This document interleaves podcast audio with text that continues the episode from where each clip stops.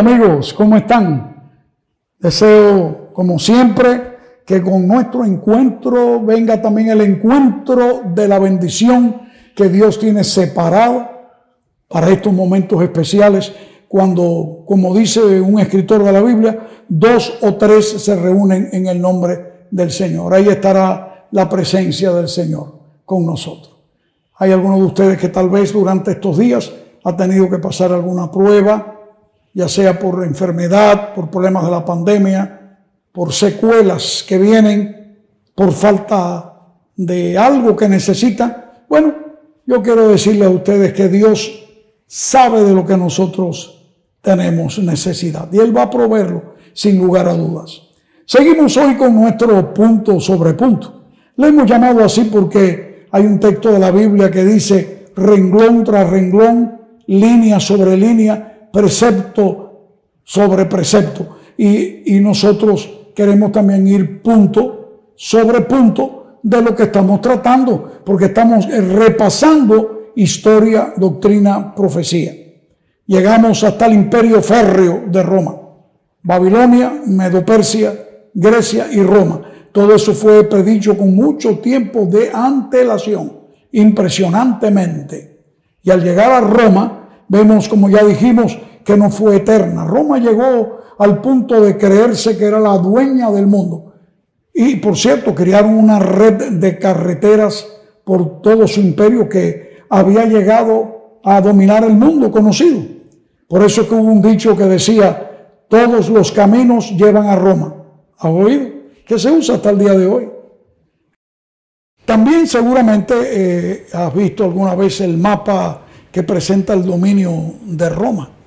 Roma había llegado a dominar el norte de África, toda la parte del Medio Oriente, de Egipto, y luego el Medio Oriente hasta el norte ahí de los asirios, y luego, por supuesto, hacia el occidente, todo lo que hoy conocemos como Europa, desde el norte allá de Britania, la península ibérica, tenemos que ver con los francos, con los alemanes, toda la, la Mm, sección tremenda que va cubriendo hasta el mar Mediterráneo. De hecho, todo el mar Mediterráneo estaba flanqueado, rodeado por el imperio romano. Todo lo que se había era Roma, el latín llegó a ser hablado por todo el mundo conocido en ese tiempo, aunque el griego no se dejó de hablar nunca, porque los griegos fueron vencidos por los romanos, pero eh, los romanos fueron vencidos por la lengua, porque el, el griego se siguió hablando en la forma más eh, no solamente coloquial, sino también cultural. Los grandes eh, documentos eran hechos y escritos eh, también en griego. Pero el latín llegó, por supuesto, a brillar por su legislatura, digo mejor, legislatura. Las leyes romanas, bueno, sabemos, son reconocidas todavía hasta el día de hoy, al punto que en los grandes edificios de gobierno en Estados Unidos y otros países, se escribe allí en latín para representar lo que ese edificio está ostentando. Eh, de hecho, Roma llegó a ser impresionantemente una gran potencia. Pero como todo lo que se levanta en este mundo también tiene que caer, es muy notable la situación como Roma cae. Y cae a causa de la molicie, eh, la flojera, eh, la vagancia. Los grandes generales romanos habían dominado sus conquistas por diferentes lugares y ahora pues ya con sus recursos en dinero se compraron mansiones en la gran urbe, en Roma, y empezaron la tranquilidad. Ya Roma llegó hasta el fin del mundo nosotros dominamos el mundo, nadie se va a revelar. Desconocedores que hubo reinos, tribus a los cuales ellos llamaron bárbaros, que iban poco a poco como roedores comiendo las orillas de lo que idiomáticamente llamaría yo el gran queso romano. ¿Por qué los romanos le llamaban bárbaros a estas tribus. Bueno, la razón es porque ellos creían la palabra bárbaro eh, la consideraban en latín como que eran personas incultas, personas que no tenían este, ningún tipo de conocimiento, eran animales prácticamente. Esta gente no van a enfrentarse nunca a los grandes estandartes y armas de los romanos. Qué tremenda sorpresa se llevaron. Entre ellos miraban como bárbaros, a, por ejemplo, los unos, los huns, que estaban bajo el dominio y dirección del gran líder de los mongoles llamado Atila. Tú has conocido la historia. Atila llegó hasta las mismas murallas de Roma. Los romanos estaban asustados con esos bárbaros porque era algo terrible y verdaderamente era un motivo de, mucha preocupación, porque los romanos tenían, tenían eh, preocupación por las costumbres redundo barbáricas de los bárbaros. Eh, la historia nos dice que Atila tenía una de esas grandes características. la fuerza de Atila estaba en la caballería. Se nos dice que tenía un millón de soldados cada soldado iba acompañado de un esclavo y cada esclavo iba también en su caballo. Y por cierto, llevaba un tercer caballo de repuesto porque en la medida que el guerrero perdía un caballo, él iba pasando el caballo de repuesto. Hay un pasaje de la historia que dice que iba Atila delante de su, de su gigantesco ejército, había llovido torrencialmente por aquella región y el lodo del caballo llegaba hasta las rodillas, casi hasta el pecho de los caballos en algunos casos. Cuando Atila iba entrando al frente de su ejército, el caballo de Atila iba casi hasta el pecho del caballo, hasta el vientre del caballo sumergido en fango. Y dice la historia que cuando pasó el último de sus soldados, ya el caballo aquel iba levantando polvo. Interesante se llevaron el lodo en la pata de los caballos. Tú te imaginas, tres millones de caballos pasando por un camino. Era imponente, más todavía que los Huns o los Unos tenían una práctica un poquito, vamos a decir, asquerosa, diríamos algunos de ellos. Eran, eran salvajes verdaderamente. Se dice que cuando moría un caballo, en medio de la batalla ellos no se daban el lujo de plantar un campamento eh, cuando no podían hacerlo. Así que ellos en medio de la batalla tajaban el caballo y le sacaban pedazos de carne para convertirla en tasajo. ¿De qué forma? Oh, de una manera muy original.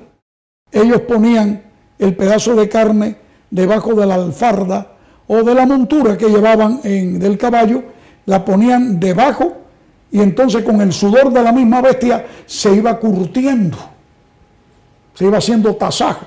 De allí que en medio de las batallas ellos tenían hambre y sencillamente levantaban un poco y una pierna, sacaban un pedazo de, la, de la, carne del caballo que llevaba del tasajo y ahí se le echaban a la boca y mientras masticaban seguían adelante con sus espadas y sus lanzas en la batalla. Terrible.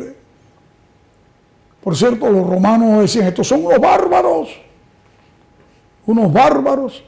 Hay algunos que usamos ese epíteto de una manera diferente.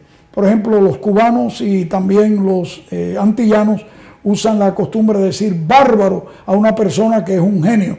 Por ejemplo, oye, este eh, gran físico matemático, oh, ese es un bárbaro diciendo que fue. Pero para los romanos era todo lo contrario, era el enemigo bruto, un enemigo iletrado. Pero qué asombro para estos romanos fue cuando Atila llegó frente a las murallas de Roma y dijo en un perfecto eh, latín, mejor que el mío, por supuesto, Ego sum Atila, flagellus Dei. En otras palabras, yo soy Atila, el látigo de Dios. Los romanos temblaron pero para tranquilidad de ellos, Atila después que hizo eh, algunos ejercicios externos, montó en su caballo y se retiró con su ejército eh, de aquel lugar, quizás luego rumbo a Mongolia, donde, de donde venía originalmente. De allí que los unos no formaron parte de los reinos bárbaros que dividieron a Roma en un sentido general. Ahora bien, el libro de Daniel nos dice a nosotros algo importante. El capítulo 2, cuando él explica al rey Nabucodonosor, dice, y lo que viste de los pies, que eran en parte de hierro y en parte de barro cocido de alfarero, hay una versión antigua que dice tiesto de barro, en una parte será fuerte y en otra será débil. Hierro con barro. El hierro y el barro no se pueden mezclar. No son metales los dos. Tanto así que las personas que saben de fundición de metales saben que usan el barro o, la arcilla como moldes para poder fundir los metales, porque luego abren los moldes y los rompen y el metal no se queda pegado a la tierra. Bueno, de igual manera, no podría pegarse el hierro con el barro, porque dice la profecía, en parte será fuerte y en parte será débil. ¿A qué se debe esa extraña mezcla? Tal vez tendremos que, tendremos que dedicar un poquito más de tiempo a explicar esto un poco más adelante, porque hay algo en la historia que tiene que ver con Roma. La Roma que al fin cae, porque en el año 476 ya de nuestra era, Odoacro, el jefe de los Érulos, una de las tantas tribus bárbaras, llegó a dominar lo último que quedaba de las fuerzas romanas de Rómulo Augustulo, que fue el último que llegó a dominar el, reino. Así como Rómulo y Remo, dice la tradición, los niños amamantados por una loba fundaron la ciudad de Roma. El que acaba, termina con Roma, también se llama Rómulo, pero un Augustulo era un Augusto pequeñito, era un nadie, un don nadie, así lo reconoce la historia. Y al fin se termina lo que sería el imperio como tal. Y aunque todavía se mencionan, hasta incluso con nombres de emperadores y demás, de Roma y luego el Sacro Imperio Romano, pero eso tiene otro sentido, porque después de la Roma pagana vino una etapa llamada Roma religiosa. Por eso es que los pies, aunque Roma termina, todavía hay hierro en los pies. Y también va a estar hasta que venga el fin, cuando la piedra que representa el reino de Dios golpee la historia de este mundo y la destruya por completo. Estos reinos bárbaros eran, como ya hemos conocido, los suevos, burgundios, vándalos, anglosajones, francos, alemanes, lombardos, eh, etcétera, etcétera. Eran diez en forma especial, así como los dedos de los pies eran, eran diez. También principalmente, quizás serían un poco más, pero principalmente diez reinos fueron los que dividieron a Roma y toda la Roma que dominaba Europa llegó a ser más tarde subdividida los países que hoy día nosotros conocemos. Inglaterra, Portugal, España, Francia, Alemania, Italia, eh, etcétera, etcétera, etcétera, etcétera. Mis amigos, no podemos continuar, el tiempo se nos fue nuevamente, pero hay algo importante que tenemos que ver ¿por qué no se pegarían el uno con el otro? Hay señales en la historia que nos muestran que hubo muchos intentos para poder otra vez unir Europa.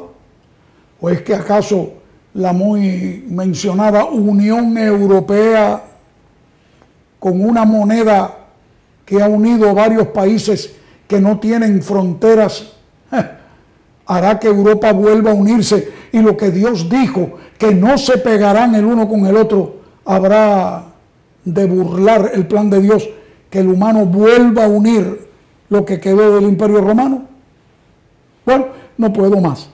No olvides dar like y suscríbete y demás. Y oramos para que Dios te bendiga junto con tu familia. No dejes de creer y confiar en el Dios que domina la historia. Seguimos más adelante, punto sobre punto.